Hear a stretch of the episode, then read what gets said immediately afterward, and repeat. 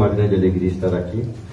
Todo mundo já sabe, ou quem ainda não sabe, eu sou primo do Abner, primo da Michelle, sobrinho da irmã Carmen. Então, estando aqui, eu me sinto sempre em família. E já estive aqui outras vezes e fico feliz que os irmãos não enjoaram de mim. Fico feliz também nessa noite que vejo rostos novos, pessoas novas. Também acho que a última vez que eu vim não tinha essa tela bonita aqui, não tinha o computador ali. Bem feliz que Deus está abençoando a obra dele.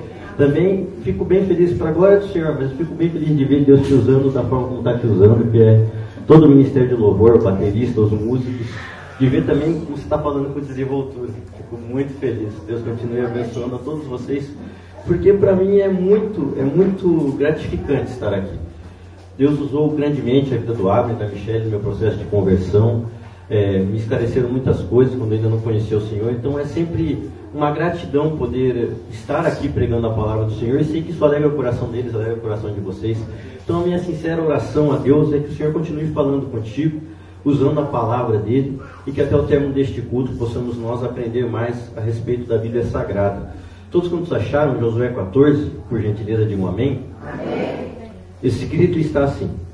Então os filhos de Judá chegaram a Josué em Gilgal e Caleb, filho de Jefoné, o quinezeu, lhe disse Tu sabes a palavra que o Senhor falou a Moisés, homem de Deus, em Cádiz Barneia, por causa de mim e de ti. Da idade de 40 anos era eu, quando Moisés, servo do Senhor, me enviou de Cádiz Barneia a espiar a terra. E eu lhe trouxe a resposta, como sentia no meu coração. Mas meus irmãos, que subiram comigo, fizeram derreter o coração do povo. Eu, porém, perseverei em seguir o Senhor, meu Deus.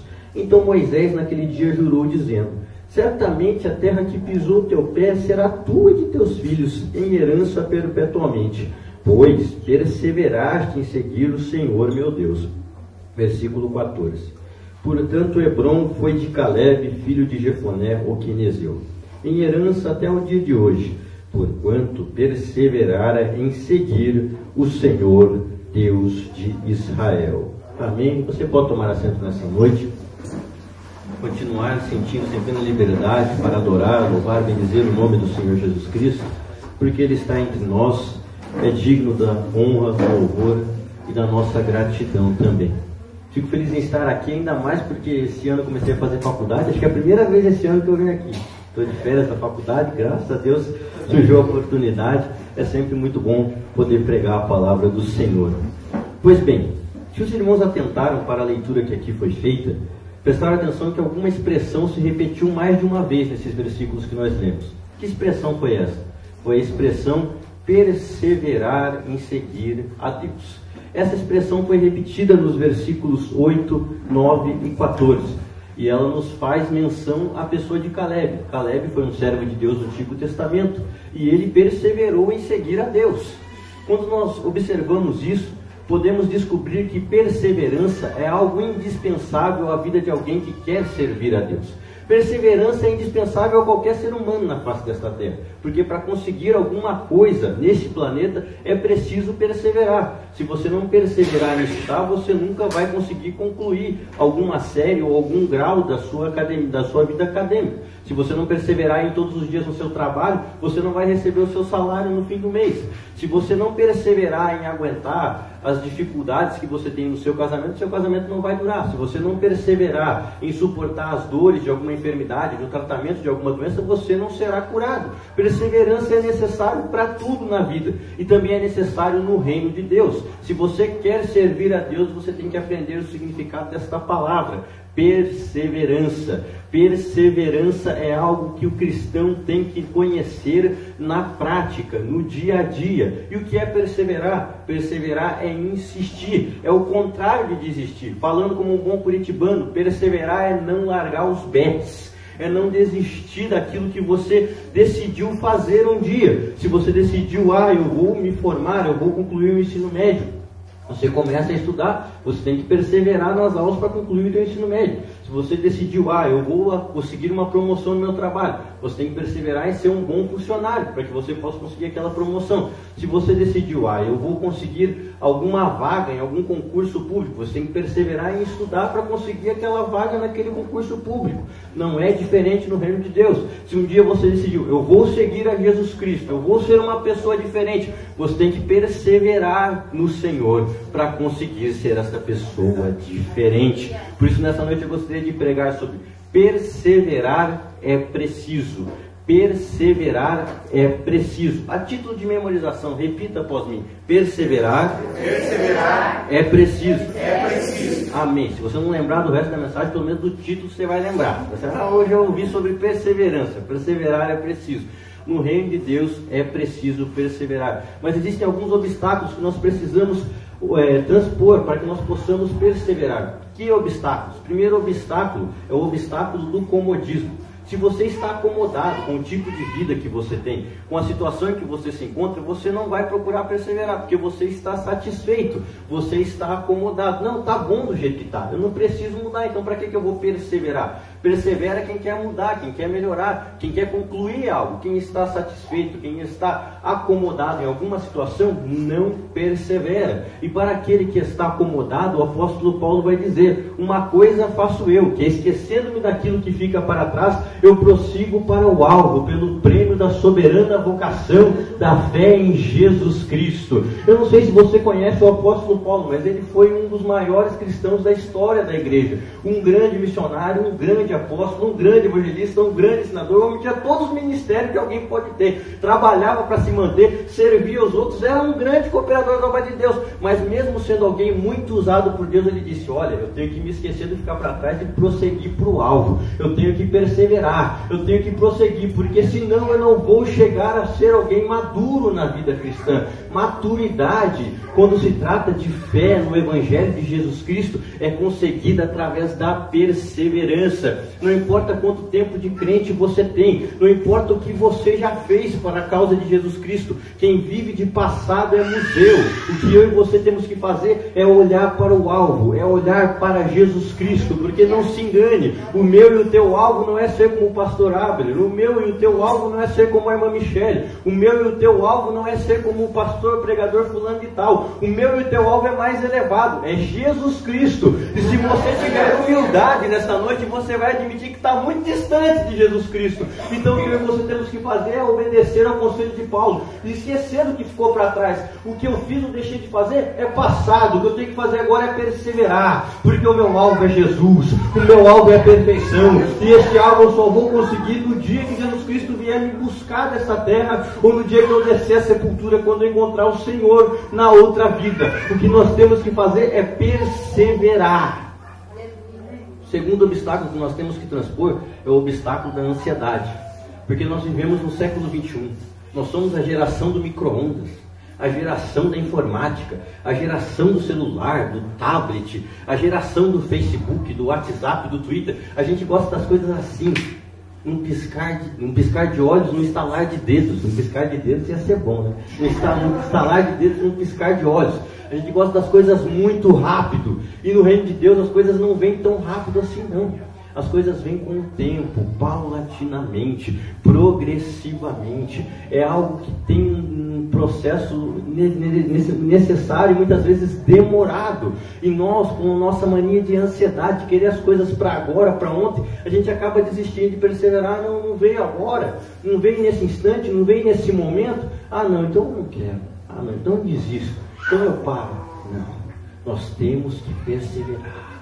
A Bíblia Sagrada nos diz: se você está ansioso, lança a tua ansiedade em Deus. Ah, Deus, eu queria agora, mas não vem agora. Então eu vou lançar para o Senhor. Eu vou confiar no Senhor. Jesus Cristo já dizia: não andeis ansiosos por coisa alguma não andeis ansiosos por coisa alguma, porque o Pai bem sabe o que vocês necessitam. O Pai é Deus.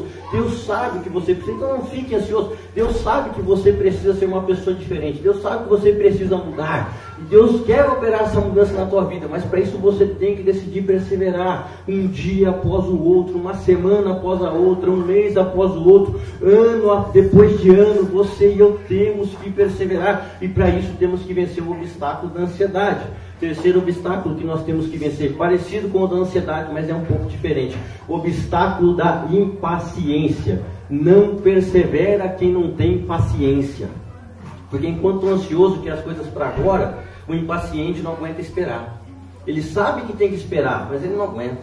Não, está muito longe, eu sei que vai demorar para acontecer, então não quero, desisto.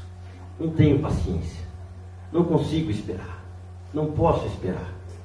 A pessoa impaciente dificilmente conquista alguma coisa nessa terra, tanto no âmbito espiritual quanto no âmbito material. Porque para se conquistar as coisas nessa vida tem que ter paciência.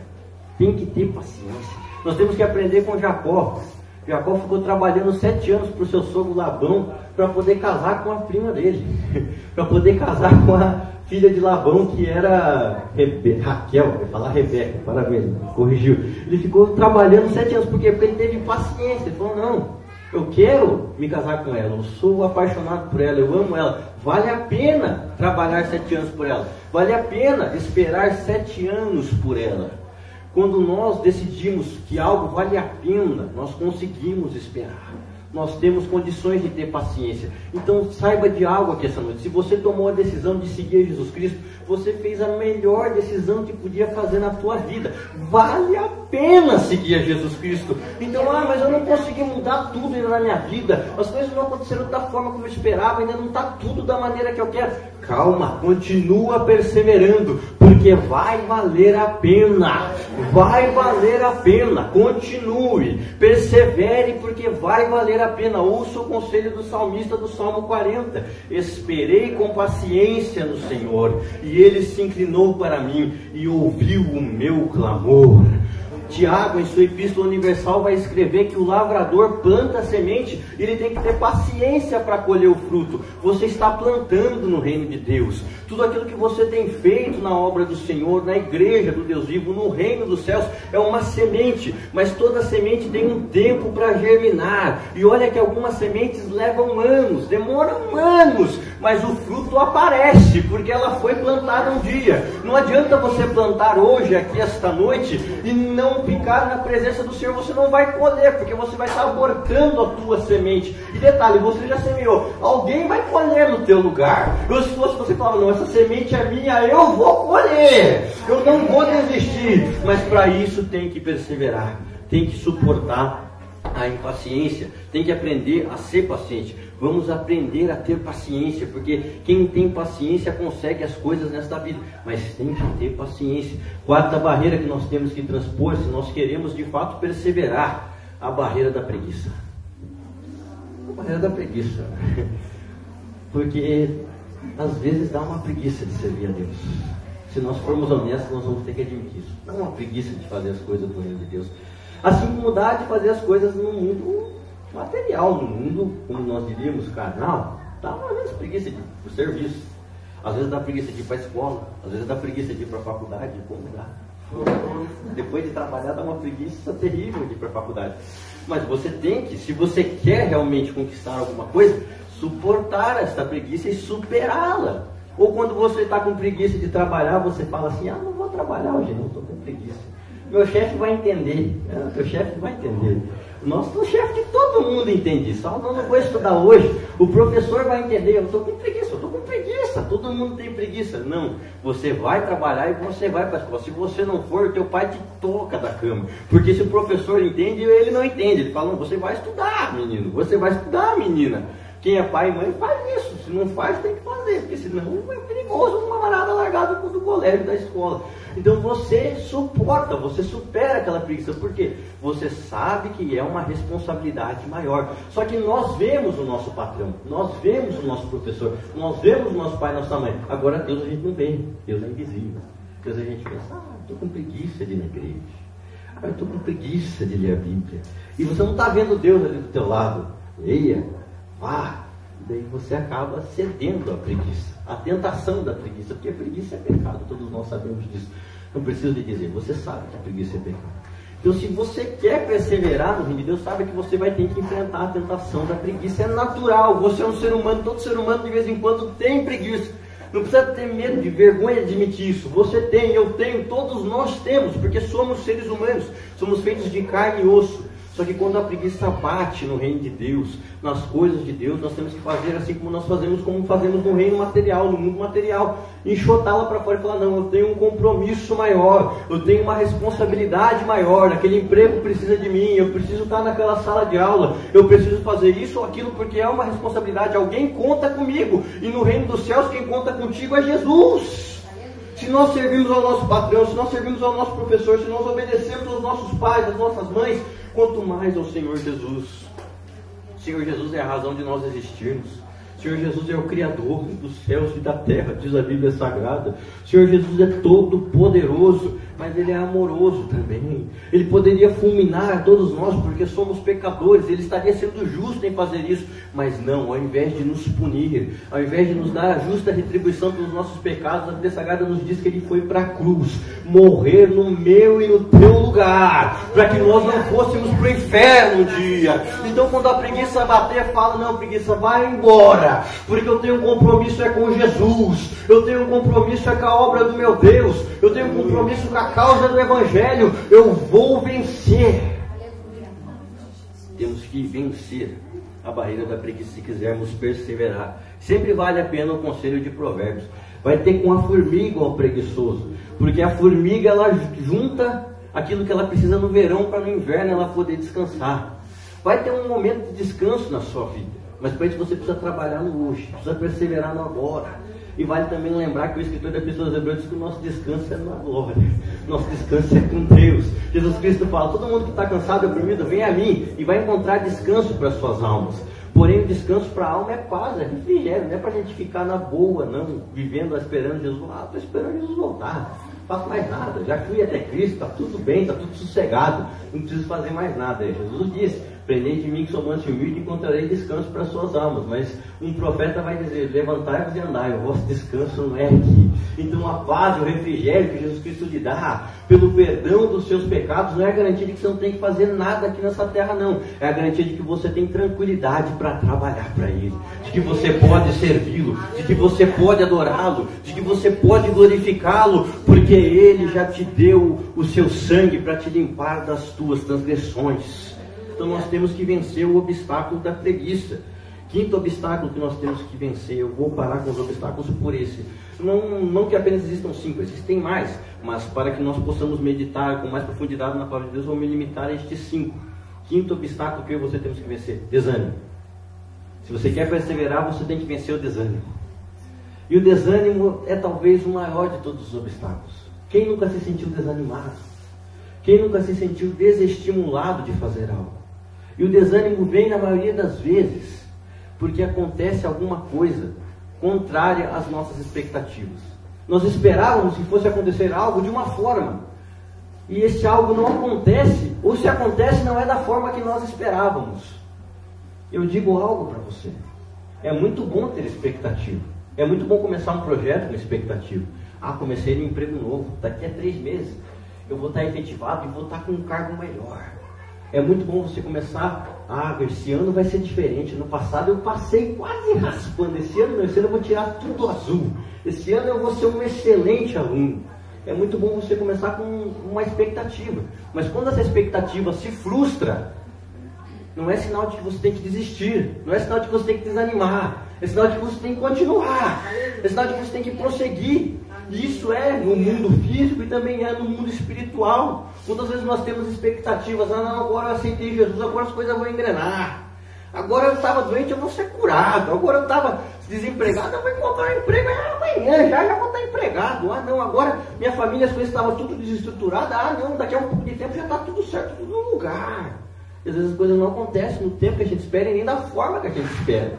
Isso nos frustra, isso nos decepciona e isso nos desanima. Mas saiba de algo. No reino de Deus, é bom ter expectativa também. É bom, é ótimo. Gente que vai para frente nessa vida é gente que tem expectativa, é gente que é positivo. Mas saiba de uma coisa: quase nunca vai acontecer do jeito que eu e você esperamos. Quase nunca. Se não, nunca. Por quê? Porque eu e você estamos servindo a Deus. E Deus, como diz a palavra, é Deus. Quem manda é Ele. Quem tem o controle é Ele. Quem é soberano é Ele. Quem é onisciente, sabe todas as coisas, é Ele. Então Ele faz as coisas do jeito que Ele considera correto fazer. E o jeito que Ele considera correto é o certo de se fazer. Então ele faz no tempo dele, da maneira dele, da forma dele. Não faz no tempo que eu quero, na maneira que eu quero e da forma que eu quero. Por quê? Porque ele é Deus. Ele sabe mais do que eu, ele tem mais poder do que eu. E detalhe, eu entreguei minha vida para ele e disse, Senhor, minha vida é tua, faz o que tu quiser. Ele faz o que ele quer. Ele faz o que ele quer. Isso pode frustrar? Pode. Só que não pode nos desanimar. Não pode nos desanimar porque nós sabemos que a vontade de Deus, isso diz a Bíblia Sagrada, é boa, perfeita e agradável. E o profeta Isaías vai dizer no capítulo 55 do seu livro: porque os pensamentos do Senhor são mais altos do que os nossos pensamentos Deus sabe mais do que você. E o profeta Isaías ainda diz: porque os caminhos do Senhor são mais altos do que os nossos caminhos. Você está pensando que está ruim, que está mal, e Deus está trabalhando para que no futuro, ou alguns dias a mais do que você imagina, Ele vai fazer a coisa se reverter para o seu bem. Mas para isso eu e você temos que perseverar. Temos que perseverar. Lembra da história de José? Todo mundo conhece a história de José. Se eu perguntar para aquelas crianças ali quem foi José, alguma delas vai me dizer, ah, José foi assim, José foi assado. Ainda mais que teve a minissérie que vai passar de novo agora. Todo mundo tem alguma noção da história de José. Lembra da história de José? A história de José é a prova máxima de que Deus pode até não fazer as coisas da forma que a gente espera, mas ele faz o melhor. Porque José teve um sonho, não, eu vou ser exaltado no meio da minha família. O sol, a lua, as estrelas se dobraram diante de mim. Os feixes dos meus irmãos se curvaram diante dos meus feixes. Vai acontecer algo, eu vou ser exaltado no meio da minha família. Quando ele conta os sonhos, o irmão dele trai ele, ele vai para uma caravana de escravidão, passa pelo deserto, é vendido como escravo no Egito. Estou falando rápido, você conhece a história. É traído pela mulher de Potifar na casa do seu senhor, conta uma mentira, vai para a cadeia, da cadeia, ele interpreta o sonho de um camarada lá que era copeiro do rei, de faraó. O faraó camarada vai restituir o cargo, ele diz que vai lembrar de José. Não lembra de José, está tudo dando errado para José. Mas no fim da história, quem é que é o segundo homem do Egito? Quem é que senta no trono? É José. Por quê? Porque ele perseverou em seguir o Senhor. Então persevera, não desanima não. Não é hora de desanimar. É hora de você decidir, eu vou perseverar. As minhas expectativas não foram cumpridas, mas eu espero em Deus. A minha expectativa maior é em Deus. Deus sabe o que Ele está fazendo. Eu entreguei a minha vida nas mãos dele e Ele está me conduzindo para o caminho melhor. Portanto, persevere em seguir a Deus. Se nós queremos perseverar, nós temos que vencer esses obstáculos. Mas perseverar também deve ser algo que nós temos que fazer mediante algumas situações de vida. Eu falei aqui de José. José perseverou em meio a uma situação de vida difícil. Pode ser que a situação de vida que você se encontre no momento seja uma situação de vida que para você é difícil, para você é desagradável, uma situação que para você é problemática, uma situação que para você é motivo de tristeza, é motivo de pesar no seu coração, é uma tribulação, é uma aflição, é algo que para você é uma adversidade. Você tem que perseverar em meio a essa situação também. É uma situação difícil, é, mas persevere em meio a situação. Só que se a situação de vida é boa, uma situação de vida que para você está quase beirando o comodismo, como eu já falei de um obstáculo lá atrás, tá bom, tá maravilhoso, Rafael. Tá uma coisa gloriosa. Não podia estar melhor. Você tem que perseverar também. Porque tem um perigo, que é o de nós, quando estamos numa situação de vida boa, deixarmos de perseverar, deixarmos de prosseguir. Não, Deus já fez tudo o que tinha que fazer na minha vida. Deus já consertou minha família, Deus já me prosperou, Deus já me deu saúde. Está tudo maravilhoso. Agora eu posso desistir, eu posso largar. Não, não. É que você tem que perseverar também. A Bíblia Sagrada nos diz que o profeta Daniel foi arrancado da terra de Israel e foi levado para a Babilônia à força. Só que o profeta Daniel era da realeza, ele era príncipe em Judá. E quando ele foi para a Babilônia, o governador da Babilônia falou: não, quem é príncipe é quem é, foi educado no palácio, é quem tem instrução, é gente instruída, é gente que sabe e pode me ajudar a governar aqui na minha cidade. Então eu vou dar uma boa posição para esse camarada, para ele e para os demais príncipes. Eles vão ter direito de comer daquilo que eu como, eles vão poder estudar com os meus professores, com os meus instrutores, com os magos aqui do meu reino. O mago era o sábio daquela época, vão poder aprender com os meus sábios, vai aprender minha língua, vai dormir nos aposentos certos, vai estar no palácio, vai estar numa boa, vai ser um escravo de luxo, um servo de luxo. Não era um escravo que ficava preso no pelourinho e tomava chicotada, não. Era um escravo que podia servir no palácio real, era um mordomo do rei, tinha uma boa vida. Poderia ter uma boa vida. Daniel podia ter falado, não, fui tirado da minha terra, mas maravilha, Judá estava se apostatando do Senhor mesmo. Aqui a Babilônia é uma terra mais farta, estou no palácio, Quando eu morava lá em Judá, o palácio não era esse palácio, porque o palácio de Nabucodonosor era um palácio, ele era o imperador do mundo naquela época, em outro, num, num português bem claro, ele mandava no mundo inteiro. Esse aqui é um palácio bom, eu vou poder comer aquilo que eu não comia lá em Israel, eu vou poder provar da bebida do rei, eu vou poder dormir nos aposentos reais. Está maravilhoso. Daniel poderia ter falado, está maravilhoso. Mas Daniel conhecia o Deus de Israel. Ele falou, não, não está maravilhoso. Eu tenho que perseverar em seguir, oh meu Deus. A circunstância pode estar tá boa, pode estar tá maravilhosa.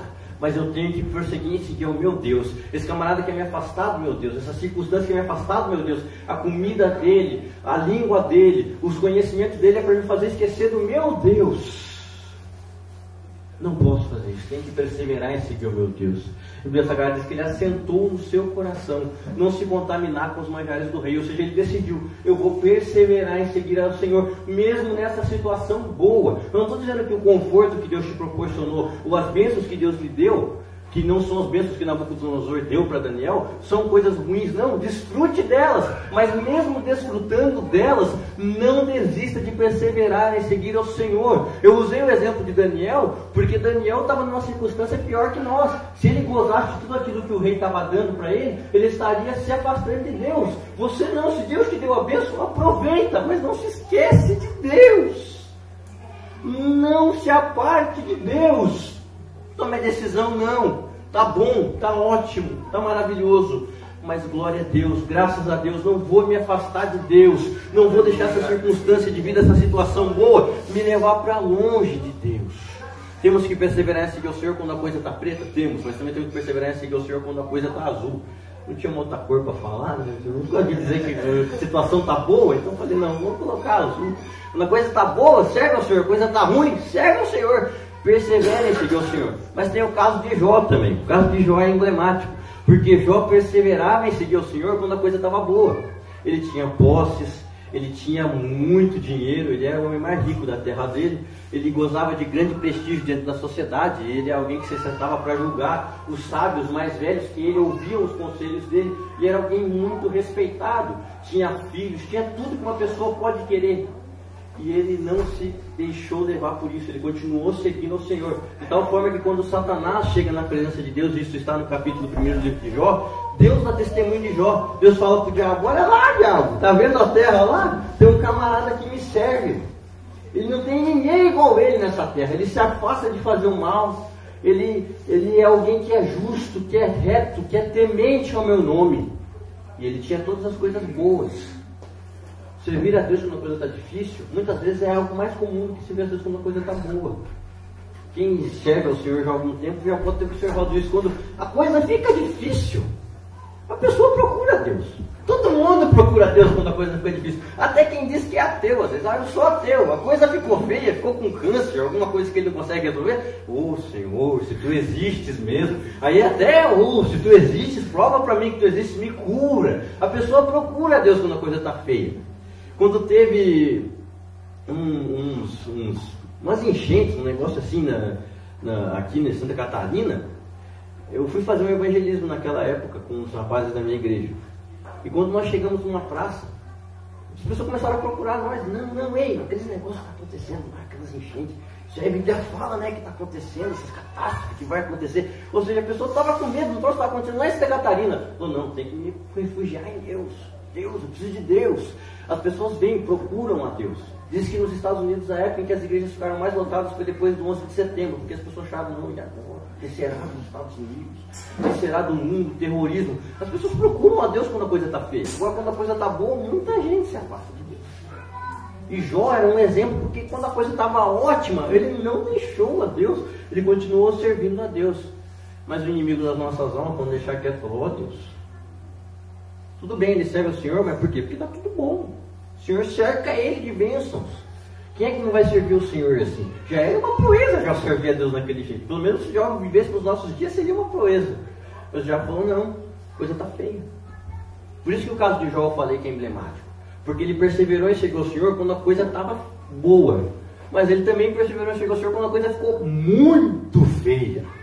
Porque se você continuar a leitura do livro de Jó, você vai ver que o diabo tirou os filhos dele, o diabo tirou a saúde dele, o diabo tirou todos os bens dele. E até o casamento dele ficou meio que numa crise conjugal. A coisa ficou feíssima para Jó. Mas mesmo diante de uma situação terrível, ele perseverou em seguir o Senhor. Qual que é o exemplo que Jó nos deixa? Que a vida tem os seus reveses. Mas o importante é perseverar em seguir o Senhor. Porque quando você está numa situação boa, vai para uma situação ruim, e você continua perseverando em seguir o Senhor, te espera uma situação melhor. Porque a Bíblia nos diz que Deus deu tudo em dobro para Jó. Tudo que ele tinha foi dado em dobro, com exceção da mulher, porque Deus não aprova a bigamia, né? Então Deus deixou ele com a mulher e deu mais 10 filhos para ele. Ou seja, no total da sua vida, Jó teve 20 filhos. Por quê? Porque ele perseverou em seguir ao Senhor. Deus lhe devolveu tudo aquilo que foi roubado pelo diabo dobrado. Dobrado. Mas ele teve um segredo. Ele perseverou em seguir ao Senhor. Nós temos que perseverar em seguir ao Senhor. Eu estou falando sobre obstáculos que nos impedem de perseverar em seguir ao Senhor. Estou falando de exemplos que nós temos que seguir para perseverar em seguir o Senhor. Mas de fato, o que é perseverar em seguir o Senhor? O que significa? O que implica perseverar em seguir o Senhor? Gostaria de destacar alguns pontos sobre o que significa, o que implica perseverar em seguir o Senhor. Em primeiro lugar, perseverar em seguir o Senhor significa perseverar em oração. Perseverar em orar. Perseverar em seguir o Senhor implica, é uma necessidade perseverar em oração. Romanos 12, 12 vai dizer na parte final do versículo: Perseverai em oração. O que, que é oração? É falar com Deus. É falar com Deus. Uma linguagem mais clara possível. É falar com Deus. E como eu disse, Deus é invisível. E por conta disso, muitas vezes a oração é algo difícil, é um exercício complicado. Mas nós temos que perseverar em oração. Jesus contou uma parábola no Evangelho de Lucas, no capítulo de número 18. E a parábola era sobre o dever que os discípulos tinham de orar sempre, sem nunca desfalecer. Veja bem, o evangelista Lucas coloca orar sempre, sem nunca desfalecer, como um dever do cristão. Tem gente que acha que faz demais quando ora. Não, eu estou orando.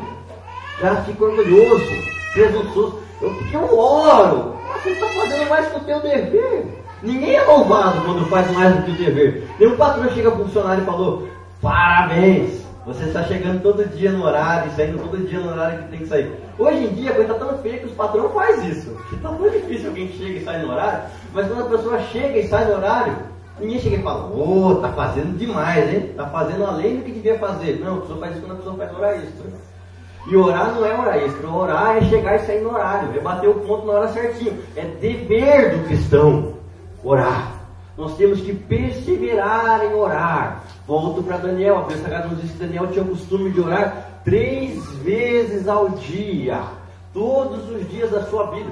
E você fala, ah, Rafael, mas eu não tenho tempo de parar três vezes por dia, todos os dias da minha vida. Daniel era ministro de governo. Na época de Daniel, não tinha celular, não tinha internet, não tinha e-mail, não tinha nem correio direito. Tinha um correio alemão engendrado pelos persas lá, mas que não era um correio muito rápido e muito eficiente como é o nosso correio. Não tinha Sedex 10 na época de Daniel. Daniel tinha mais ocupação do que você, pode ter certeza disso. Mas mesmo assim ele administrava o seu tempo para que ele pudesse ter momentos de comunhão com o seu Deus. Não estou dizendo para você que você tem que estabelecer ah, uma rotina de três vezes por dia de oração, mas que você tem que administrar o seu tempo para que tenha tempo para Deus. Não para que sobre tempo para Deus. Não para que o resto do tempo que você tem seja para Deus. Ah, Senhor, findou-se o dia. Estou aqui cansado, sonolento.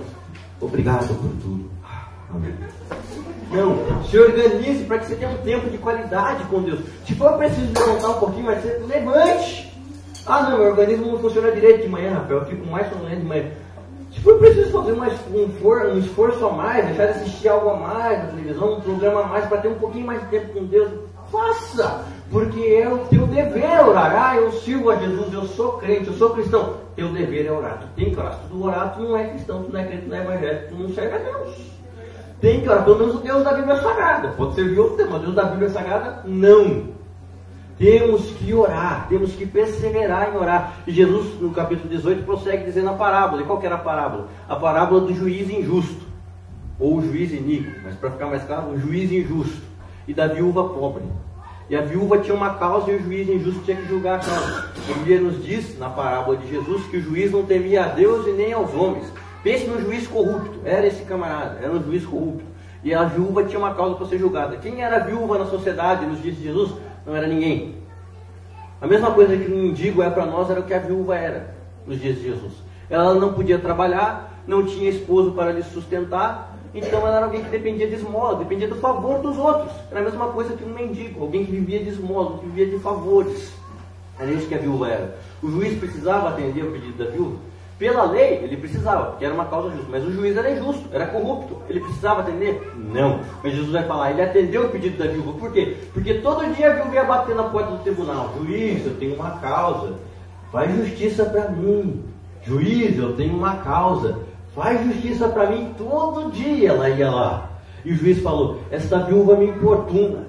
O próprio juiz na parábola é engraçado fala isso. Eu não tenho medo de Deus, eu não tenho medo dos homens, mas porque essa mulher me importuna, eu vou fazer justiça na causa dela. E daí Jesus conclui a parábola dizendo: Quanto mais Deus, que não é um juiz corrupto, é um Pai Celestial, fará justiça aos seus escolhidos que a Ele clamam, ou significa oram a Ele de dia e noite. Jesus fala: Digo-vos que depressa lhes fará justiça. Então ore, ore, ore, porque orar não é um exercício vão. Muitas vezes parece um exercício vão, porque, como eu disse, nós não vemos Deus, nós não vemos Jesus.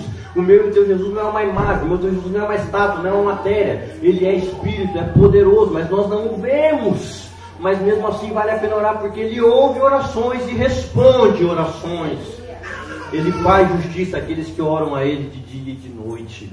Por isso, persevere em orar. Persevere em orar. Persevere em orar a Deus, porque vale a pena nós perseverarmos em orar. Rafael, mas eu não tenho palavras. Isso é uma dificuldade também que muita gente tem.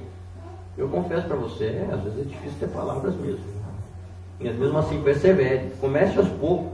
Ah, Rafael, não consigo orar mais que 5 minutos. Comece com 5 minutos. Ah, Rafael, não consigo orar mais que 10 minutos. Comece com 10 minutos. Quando você vê, você vai para 15, você vai para 20. Você está falando com Deus às vezes por horas, sem perceber. Mas tem que ter um começo. Comece. Comece falando do seu dia. Comece falando da sua dificuldade. Ah, não tenho palavras. Pega a oração do Pai Nosso. A oração do Pai Nosso não é para você simplesmente repetir ela, não é uma reza, é um modelo de oração. Ali Jesus está dizendo passos e dicas para uma vida de oração. Pega, ah, Pai nosso que estás no céu, começa adorando a Deus, confessa seus pecados, agradece pelas coisas que Ele te fez, intercede pelos outros. Quer ter palavra para orar? Vira um intercessor, meu amado. Você vai ter palavra para mais de metro. Porque o mundo precisa de intercessor. Porque a gente lembra muito de nós mesmos. Ah, eu tenho esse problema, eu tenho essa dificuldade. Mas se você parar para orar pela dificuldade dos outros, meu amado, não vai te faltar palavra. Porque tem muita gente sofrendo, muita gente precisando de ajuda. Então comece que você vai aprender a ter palavra. Mas comece. Na minha igreja, antigamente, tinha uma reunião de oração que era aos sábados pela manhã. E as pessoas oravam das 8 às 10 da manhã. Eram duas horas de oração. E eu, novo convertido, não, tem que ir para a reunião de oração. convertido, se você falar para ele que tem que fazer para servir a Deus, ele faz. Ele fala para ele, não pode comer feijão, porque Deus não gosta de feijão, ele não come. então eu vou para a reunião de oração, só que o problema não tinha palavra para orar. Eu ia lá, os irmãos orando, os irmãos orando e orando, e eu orava 15 minutos e acabava as palavras. E foi assim durante algumas semanas. E, ah, você desistiu de ir para a reunião de oração? Não, eu ia lá. Por quê? Porque eu queria servir a Deus. Se você quer servir a Deus, comece de alguma forma. Até que chegou um tempo que eu chegava lá, para a glória de Deus, eu falo isso porque é a aplicação da mensagem, não gostaria de falar, mas para a glória de Deus eu falo. Eu chegava às sete e meia lá para orar às vezes. Começava a orar antes e ia orando até o fim da reunião de oração. Por quê? Porque um dia eu comecei. Tem que começar. Comece. Ah, não tenho palavra. Comece. Comece. Deus sabe, Deus não está exigindo de você que você vire um atleta, um maratonista de oração durante o dia. Não, Deus está querendo que você comece a falar com Ele. E Ele vai se revelando a você, e às vezes você vai ver que na oração não precisa nós nem dizermos uma palavra. Deus fala conosco, Deus toca os nossos corações, e vale a pena. Então, perseverar em seguir a Deus é perseverar em oração. Mas em segundo lugar, perseverar em seguir a Deus é perseverar na comunhão. Perseverar na comunhão. A Bíblia Sagrada vai nos dizer em Atos 2,46 que a comunidade primitiva dos discípulos, aqueles que eram da igreja dos apóstolos, eles perseveravam na comunhão. O que é comunhão? Comunhão é estar unido a uma igreja. Estar unido a uma igreja não significa estar na reunião da igreja. Aqui nós estamos reunidos.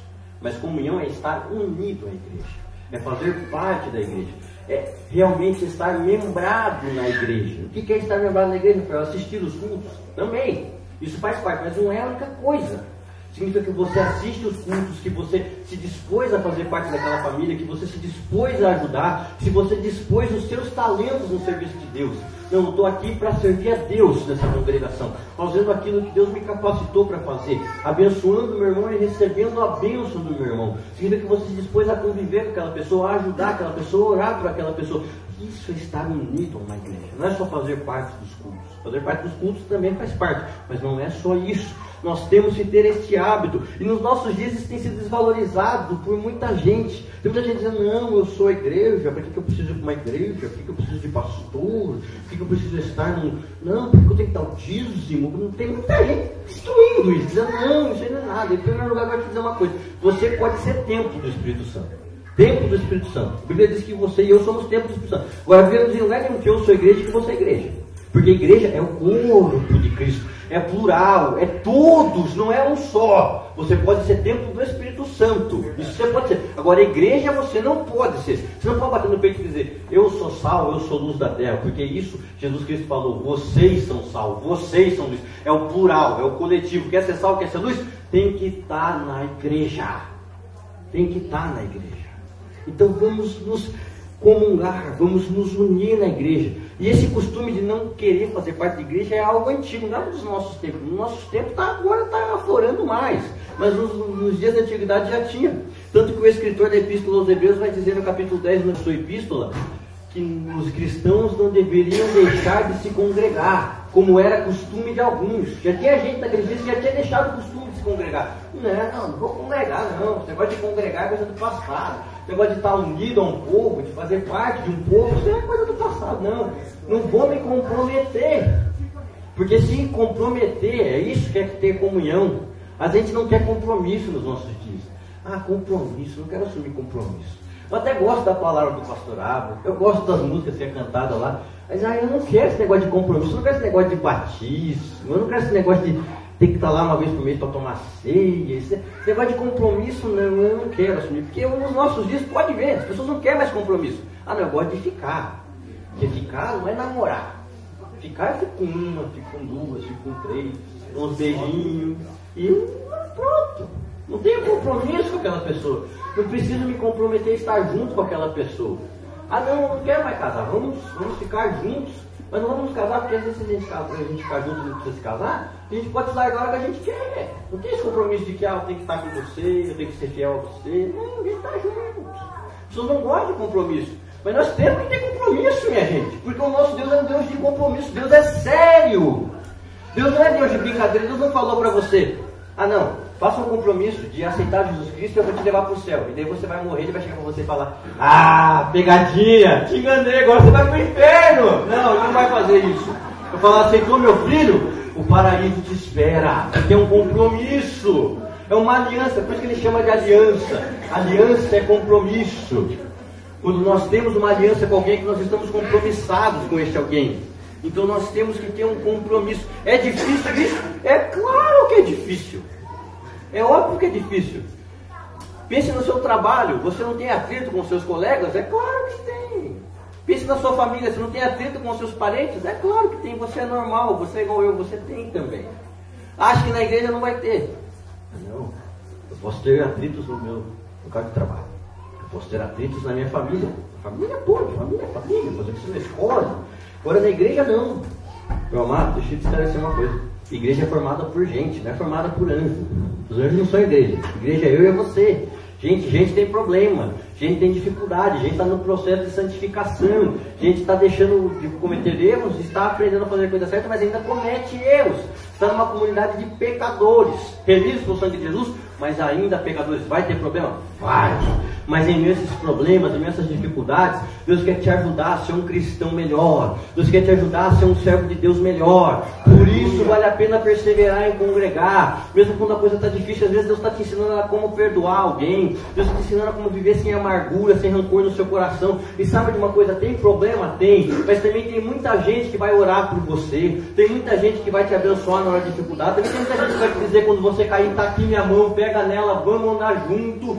Vai ter muita gente para te ajudar. Ou você acha que eu estou aqui pregando por quê? Porque eu sou melhor, porque eu falo bem em público. Ah, Rafael está pregando porque ele fala bem em público. porque ele é desinibido. Não, eu estou pregando aqui porque eu faço parte de uma igreja onde tem gente que ora por mim, gente que me instrui na palavra de Deus. Eu não fico pregando lá o tempo inteiro, eu sento, ouço, aprendo, ouço conselho, o pessoal para me abraçar, para me consolar. É difícil às vezes? É. Tem coisa que eu discordo? Tem. Mas às vezes a gente aprende a submissão, aprende a obedecer, aprende a ser uma pessoa melhor. Por quê? Porque estamos aprendendo uns com os outros e o nosso Deus está nos guiando até o céu. Aqui não é o céu, mas nós estamos na arca de Deus e um dia vamos chegar no paraíso. Então perseverar ao seguir ao Senhor é perseverar em orar, é perseverar na comunhão, mas também é perseverar na palavra. Eu não ia poder deixar passar isso, eu sou pregador, então eu tenho que exaltar a Bíblia. É perseverar na Bíblia. Deus tem um livro. Que livro é o livro de Deus? A Bíblia Sagrada, a palavra de Deus inspirada. Ah, mesmo versículo de Atos 2,42 que diz que os discípulos perseveravam na comunhão, diz que eles perseveravam na doutrina. A doutrina é o ensino da palavra. Você tem que perseverar em aprender a palavra. Por isso é importante ter um pastor que te ensine a palavra. Ah, não, mas eu posso interpretar a Bíblia sozinho. Óbvio, você pode. Martinho Lutero, depois que lá enfrentou a Inquisição e tudo mais que tinha, deu essa liberdade para você. Mas a Bíblia vai dizer em Efésios 4,11 que Deus deu uns para apóstolos, outros para profetas, outros para pastores, outros para ensinadores. Por quê? Para que a sua igreja fosse abençoada. Então o mesmo Espírito Santo que te ajuda a estudar a Bíblia sozinho, ajuda o pastor a te explicar a Bíblia ajuda os irmãos da, que dão aula de discipulado a te explicar a Bíblia. Então nós precisamos deste ensino da Bíblia e precisamos deste estudo particular também. Não é só o que você recebe aqui. A Bíblia Sagrada nos diz que havia uns cristãos em Beré que quando Paulo foi pregar, eles, Paulo pregava, eles pegavam a Bíblia e conferia. Paulo pregava, eles pegavam a Bíblia e conferia.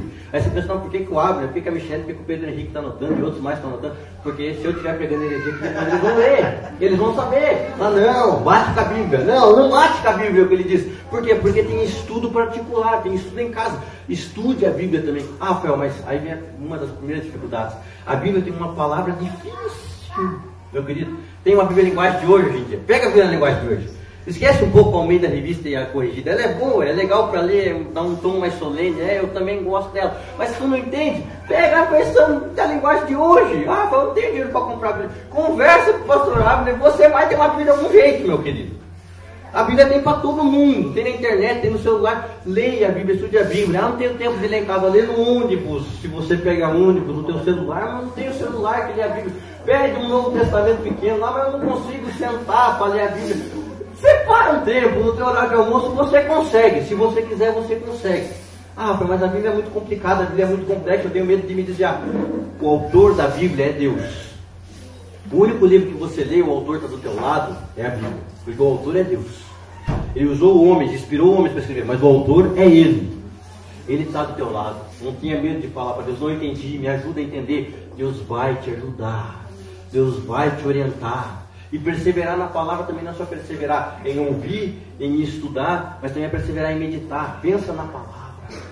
Pensa na palavra. Rafael, eu quero mudar minhas atitudes, mas eu não consigo, eu sou fraco.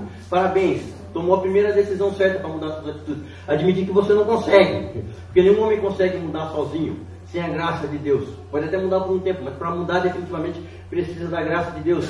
Como é que eu mudo então, Rafael? Começa a meditar na palavra. Começa a encher tua mente com a palavra. Com o que, que tu enche tua mente? Com os videozinhos que tu vê no YouTube?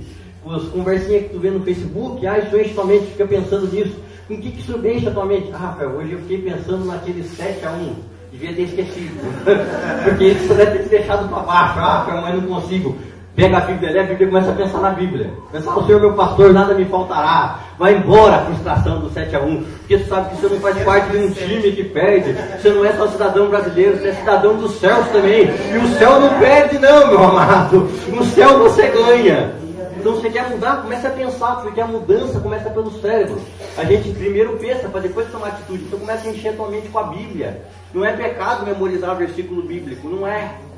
Então, meditar, ouvir, estudar, mas também espalhar, compartilhar a Bíblia. O pouco que você sabe de Bíblia, se você sabe pouco, se você sabe muito, quanto você souber, compartilhe com outras pessoas. Muitas vezes nós compartilhamos imagens no e-mail, no Facebook, todo mundo compartilha. Ah, isso aqui é engraçado, vou compartilhar. Ah, isso aqui está falando mal da Dilma, eu quero estar na onda do governo, vou compartilhar. Não estou falando que eu sou, não sou petista nem nada, estou só ilustrando. Ah, isso aqui é uma imagem de um carro batido. Eu não sei o que a pessoa tem com um carro batido, que todo mundo compartilha carro batido. Um carro batido, morreu 50, vou compartilhar. Compartilhe o que você tem aprendido da palavra de Deus. Não só no Facebook, não só no Twitter, não só no Instagram, porque também dá para compartilhar, né? tira uma foto da filha e joga lá. Está compartilhando. Não só nisso, mas também no dia a dia, no conversar. Conversar, né? Quase ninguém mais está conversando, mas quando você conversar com alguém, ao vivo, pessoalmente, você também pode falar da Bíblia. Ó, oh, eu aprendi isso, eu estou conhecendo a verdade. Compartilhe, porque isso é perseverar na palavra. Como eu disse, é perseverar. Não é uma coisa para hoje, não é uma coisa para agora, não é uma coisa para duas semanas, para dois dias, para dois meses, para dois anos. É uma coisa para a vida inteira. Se um dia você disse, eu quero servir ao Senhor, é uma coisa para a vida inteira. Quarto lugar, perseverar ao Senhor é perseverar em ser cheio do Espírito Santo. Eu achei que eu um aleluia agora, porque é uma igreja pentecostal. Eu sei, já é 9h35, calma, eu estou encerrando. Eu vou encerrar antes das 9h45, pode ter certeza. Não vou chegar nem 9h40, se Deus me der graça. Mas perseverem ser cheio do Espírito Santo. A Bíblia vai nos dizer no livro de Efésios, na epístola de Paulo aos Efésios, não vos embriagueis com vinho em que há contenda, em que há dissolução, mas enchei-vos do Espírito Santo é um mandamento. E lá no grego, a gente não consegue ver no português, mas lá no grego é um verbo chamado presente contínuo, tempo presente contínuo. Uma coisa assim. Tempo auristo, que eles falam. Uma aberta da teologia pode me corrigir se eu estiver errado. Mas eu acho que é isso. Está no auristo. O que quer dizer? Lá no grego, quando alguém lia aquilo lá, entendia assim: encham-se do Espírito Santo hoje, encham-se do Espírito Santo amanhã, encham-se do Espírito Santo continuamente. Ou ainda, deixe-se encher do Espírito Santo hoje, deixe-se encher do Espírito Santo amanhã, deixe-se encher do Espírito Santo cotidianamente. Ou seja, ser cheio do Espírito Santo é uma coisa para todo dia. O Espírito Santo é o azeite de Deus, é a unção de Deus, é o óleo de Deus. Jesus contou a parábola das dez virgens. Por que, que dez virgens? Por que, que cinco delas eram consideradas imprudentes? Porque não tinham azeite suficiente nas suas lamparinas para esperar a hora do noivo chegar. Não sejam essas imprudentes se encha do Espírito Santo e você está nessa noite numa igreja pentecostal, não tem lugar melhor para você ser cheio do Espírito Santo do que numa igreja pentecostal, porque aqui nós cremos no Espírito Santo para valer, meu amado. Eu por isso que mesmo quando você vê a gente batendo palma, você vê a gente levantando a mão, você vê a gente glorificando em voz alta, porque o Espírito Santo está vivo, está entre nós, está se movendo neste lugar e ele quer te encher. Por isso que de vez em quando você vê gente falando em língua estranha, você vê gente profetizando, você vê gente pulando. Por quê? Porque o Espírito Santo está entre nós e está enchendo as nossas vidas. E quando o Espírito Santo enche, é de alguém que dá lugar para ele, para alguém que crê que ele está no meio da igreja. O Espírito Santo produz essas manifestações mesmo. É porque ele nos enche de alegria, de contentamento, de um prazer celestial. É uma alegria que vem do céu. Tem gente que não entende, ah, mas eu não entendo como é que pode a pessoa ir para a igreja e gritar, e berrar, e bater palma. Parece que vir para a igreja tem que vir triste, eu não sei, tem que vir triste na igreja, meu amado. Aqui não é o velório de Jesus Cristo, não tem nenhum caixão aqui. Jesus ressuscitou no terceiro dia, e esse Cristo vivo está entre nós, e ele tem poder o Rafael dele de vez em quando. Porque o nosso Deus é vivo. Eu quero que você entenda isso e que você busque esse Deus com todas as suas forças. Que você deseje esse Deus com todo o seu coração. Porque só nele a vida faz sentido. Eu acho estranho que a pessoa pode ir para o estádio, estamos em clima de Copa, vou falar isso mesmo. Pessoa pode ir para o estádio, pode gritar para o Coxa, pode gritar para o Atlético. Deus grita até para o Paraná, não sei como, mas grita. Pula, dança, bate tambor, ninguém entende. A pessoa pode ir pro show do Zé de Camargo Luciano, pode ir pro show do Gustavo Lima, pode ir pro show do Luan Santana. Se alguém gosta de rock, pode ir pro show de sei lá o que, do Iron Maiden, e pode gritar, pode pular, pode fazer o que der na ideia lá, e ninguém acha estranho. Agora quando alguém vem e grita na igreja, ah não, aí não pode. Meu amado, Jesus Cristo, caso você não saiba, é maior que o Gustavo Lima. É maior que o de Camargo Luciano. É maior que o Neymar. Não vai igreja. Ele salva o seu povo. Então por isso nós gritamos, louvamos e adoramos ao nosso Deus mesmo. Porque Ele nos deu a vida eterna. Muita gente grita para quem não dá nada para eles, ele exige dinheiro para serviço. Jesus Cristo não exige nada. Exige que você simplesmente entregue o seu coração para Ele e Ele te dá a vida eterna. Não tem como não adorar esse Deus. Não tem como não louvar esse Deus. Não tem como não engrandecer esse Deus. Por isso persevere em ser cheio do Espírito Santo. E para fechar, tem que perseverar em santidade também, porque não é só um baú. Tem gente que pensa que ser cheio do Espírito Santo é só pular e dançar de alegria, não é só isso. Nós somos cheios do Espírito Santo para podermos ser santos na presença de Deus. É por isso que o nome do Espírito é santo, porque ele santifica as pessoas. Ou o título também, então logicamente não se fala nome, se fala título, para alguns teólogos, para outros é nome, tanto faz. O importante é que o Espírito Santo é santo porque ele santifica. Ele santifica, ele separa do pecado, porque santificação é isso é separar do pecado e separar para Deus. Santificação não é ajoelhar no milho, santificação não é subir o morro com uma coisa nas costas, santificação é ser separado do pecado e ser separado para Deus, ser separado para o Senhor. O Espírito Santo santifica para você vencer a mentira, para você vencer a fofoca, para você vencer a ganância, para você vencer a cobiça, para você vencer todos os tipos de vícios que contaminam a sua vida. O Espírito Santo se santifica para isso. Se você pula, se alegra, canta e dança na igreja, mas a sua vida não muda, alguma coisa está errada. Alguma coisa está muito errada. Agora, se você é cheio do Espírito Santo e a sua vida é santificada, a coisa está no caminho certo. Persevera, prossiga, continue. E tem que perseverar. Não é só ser santo seis meses por ano e os outros seis meses não ser. Aí eu sou santo de janeiro ao carnaval. Carnaval eu deixo de ser santo. Eu sou santo até alguma época, sei lá, festiva do Brasil, depois eu deixo de ser santo. Não, é ser santo continuamente. A Bíblia vai dizer no livro de Eclesiastes: em todo tempo estejam alvas as tuas vestes.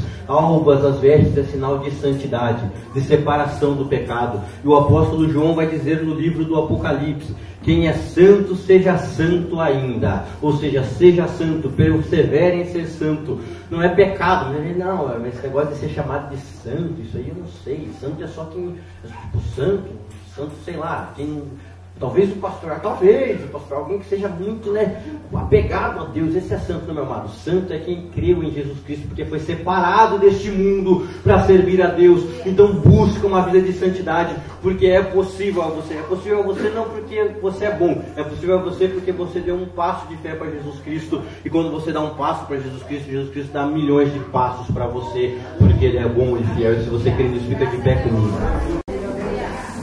Portanto, perseverar no Senhor é perseverar em todas essas coisas, mas um outro ponto que eu gostaria de encerrar nesse ponto que Deus tocou no meu coração enquanto eu estava aqui no começo do culto.